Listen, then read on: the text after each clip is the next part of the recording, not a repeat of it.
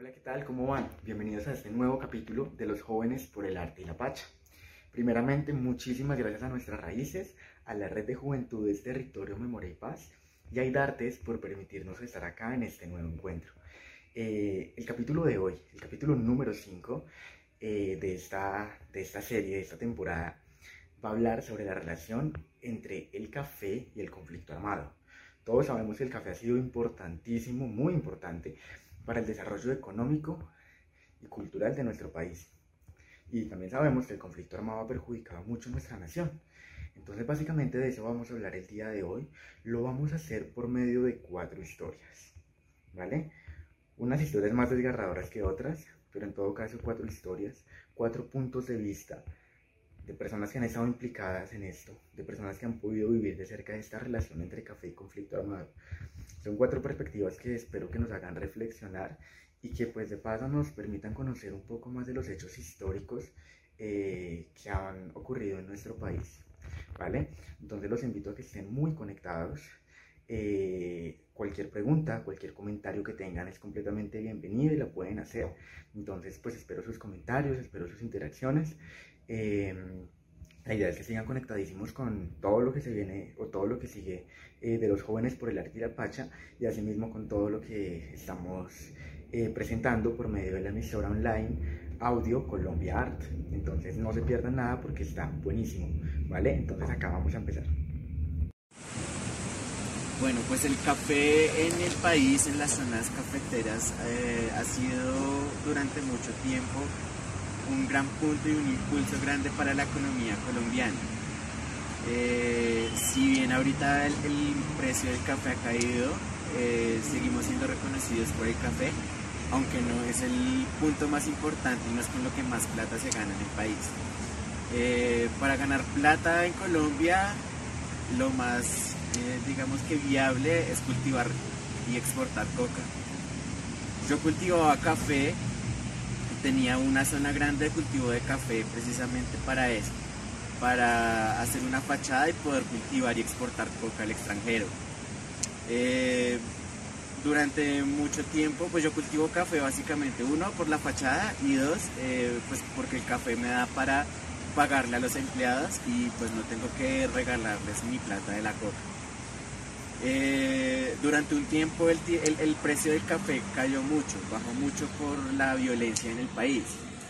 Eh, los grupos al margen de la ley, los paramilitares, los guerrilleros, el ELN, las FARC, se disputan mucho la zona cafetera precisamente por eso, porque es una zona donde eh, el café y la coca se dan muy fácil y es una fachada muy buena para poder hacer, pues como les digo, cultivar coca, eh, lavar dinero eh, y además con el café se hacen también sus negocios torcidos con algunos políticos para que no eh, si bien el extranjero cree que el café es como lo más importante de nosotros, pues realmente ha caído mucho y, y, ya el café no es tan importante y no es tan condescendiente para la economía colombiana.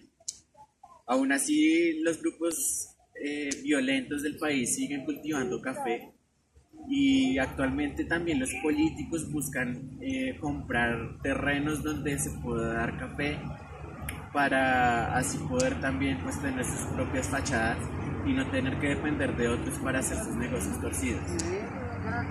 Eh, pues es importante también mencionar eh, que el café pues es, es, muy barato, realmente el cultivo del café si bien es una mata que, que requiere de mucho cuidado, un jornalero del café no cobra mucho, entonces por eso es un buen negocio, le deja mucha plata al cultivador para poder, pues como les digo, hacer sus negocios torcidos detrás del café.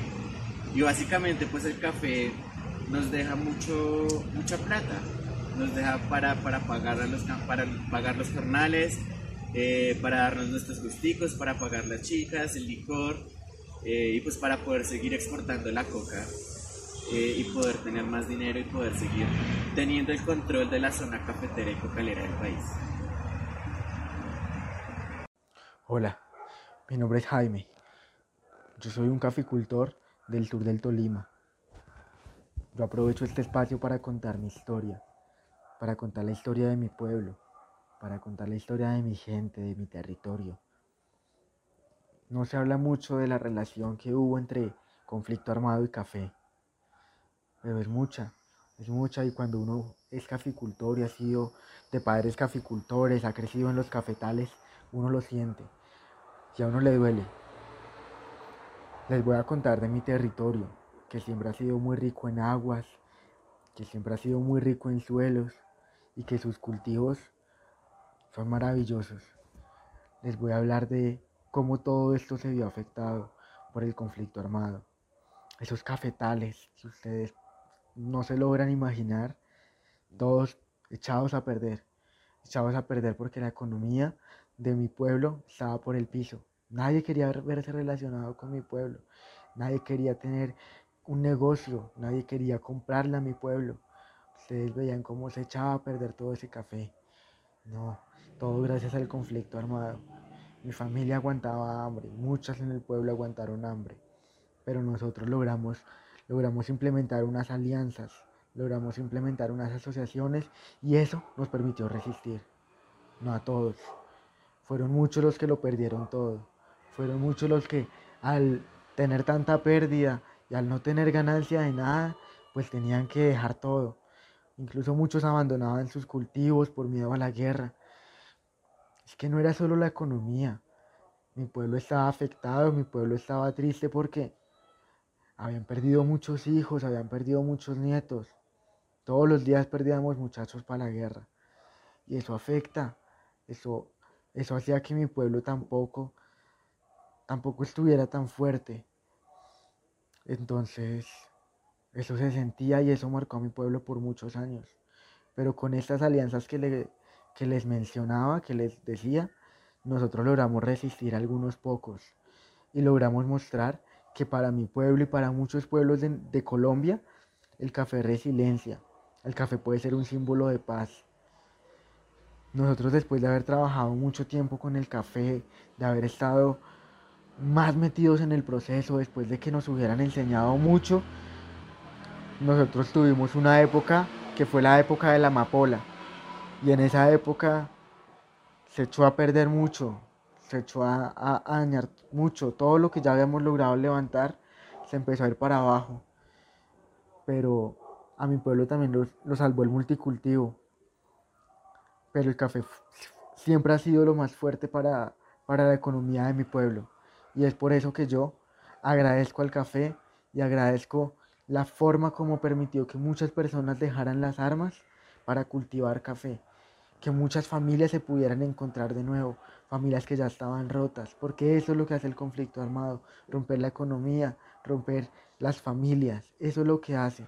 Entonces, esta es una historia de café, esta es una historia que nos muestra cómo podemos mostrar una cara de orgullo por medio del café en el exterior, en los otros países y entre nosotros mismos.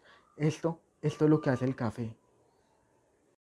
Porque el café nos ha enseñado que es mucho lo que se puede resistir y es mucho lo que se puede seguir adelante. Si bien de pronto no tenemos una normatividad y unas leyes que estén del lado siempre o que apoyen realmente al caficultor, porque lamentablemente cuando no hay café ahí sí no hay interés en los pueblos. Y muchas veces cuando no hay café, los caficultores quedan de lado, quedamos de lado. Y eso pasa mucho. De pronto empiezan a utilizar nuestros paisajes como sitios turísticos y para otras cosas. Pero la economía principal es el consumo y el cultivo del café. Eso es lo que nos llena de orgullo. Y eso es lo que nos ha permitido resistir desde muchos años atrás, desde muchos tiempos atrás. Es por eso que yo les invito a conocer mucho más del café y mucho más de estos territorios.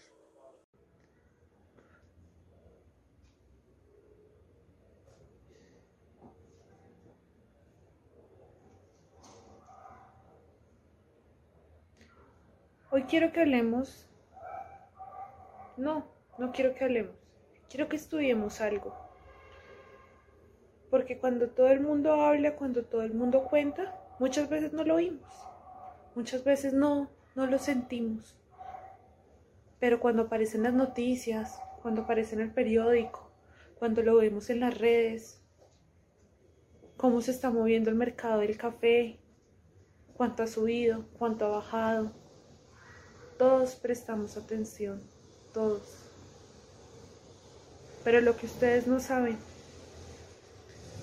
lo que ustedes no saben, es lo que yo les voy a decir hoy. Quizás lo sepan, quizás no. Quizás les duela, quizás no. Quizás lo sientan, quizás no pero yo tengo derecho a contarlo, a ser oída y ante todo a saber la verdad. Me presento. Mi nombre es Sara, una madre desconsolada. Les voy a contar mi historia. No les prometo que no sea desgarradora. Yo era feliz, vivía tranquila, hasta que la tragedia llegó a mi vida. Me aterraba la guerrilla, confiaba en mi patria, hasta que me jugaron una mala pasada. Mis pensamientos negativos nublaron mi alegría. Era porque arribaba un falso positivo a mi vida. Una promesa corría en el aire. Se murmuraba que el café era el culpable. Mi hijo lloré. Mi hijo dolió. Y es por él que levanto mi voz. No descansaré hasta que llegue la justicia a mi pobre muchacho y a muchas, muchas más familias. Me despido, no sin antes recordar que esta madre suachuna es solo una víctima más. Y sí, esa fue mi historia. Pero no solo es una historia de tragedia, una historia de tristeza. Yo vengo acá y quiero que escuchen qué es lo que quiero, cuál es mi consuelo, qué es lo que estoy buscando. Y muchas, muchas madres más lo único que busco es la verdad. No quiero nada más. Merezco saber. Porque mi hijo, mi hijo, no veré crecer. Ni el mejor contador podrá descifrar las lágrimas que este dolor me han hecho derramar. Mi Steven pudo ser ingeniero quizás abogado, pero su sueño le fue arrebatado. En las bolsas del mundo el café grita que es el fruto bendito, pero está manchado de vida. Quisiera algún día, algún día, no sé cuál, tomarme un café sin pensar en que mi muchacho murió por él. No critico al tintico, tampoco al desprecio, pero esta guerra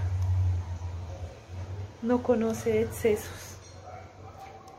Eso es todo lo que yo quería decir y espero que no entre por aquí y salga por aquí, porque es la realidad de muchas no solo la mía.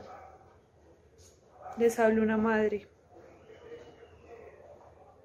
No quiero mentiras.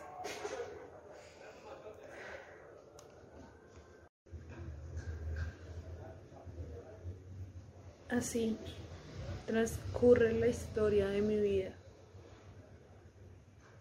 en donde un día me llamó mi Steven, mi Steven, a decirme que había recibido una gran noticia de una oferta laboral que él no podía rechazar, que tenía que ir a trabajar al campo, a los terrenos cercanos, que todo iba a mejorar, que todo iba a estar bien, que confiara en él, que confiara en el café.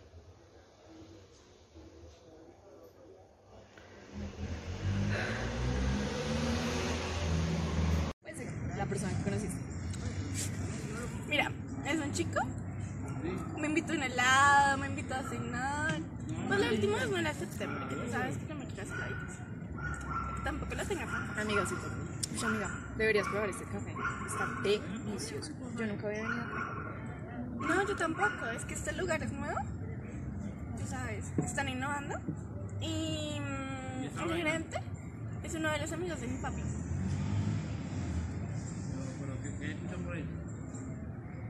Pero wow, está muy rico.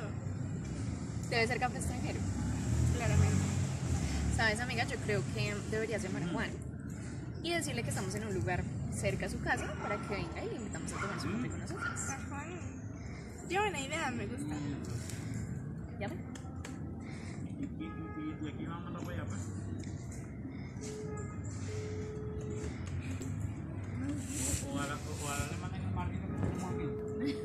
Espero que conteste.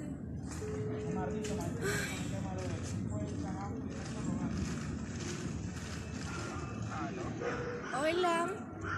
Hola. Bien, gracias. Mira, es que estoy acá con una amiga y estamos en Tinky Coffee por si quieres venir.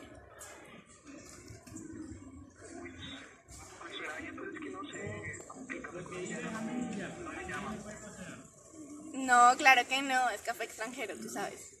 Sí, a nosotros tampoco. No te preocupes.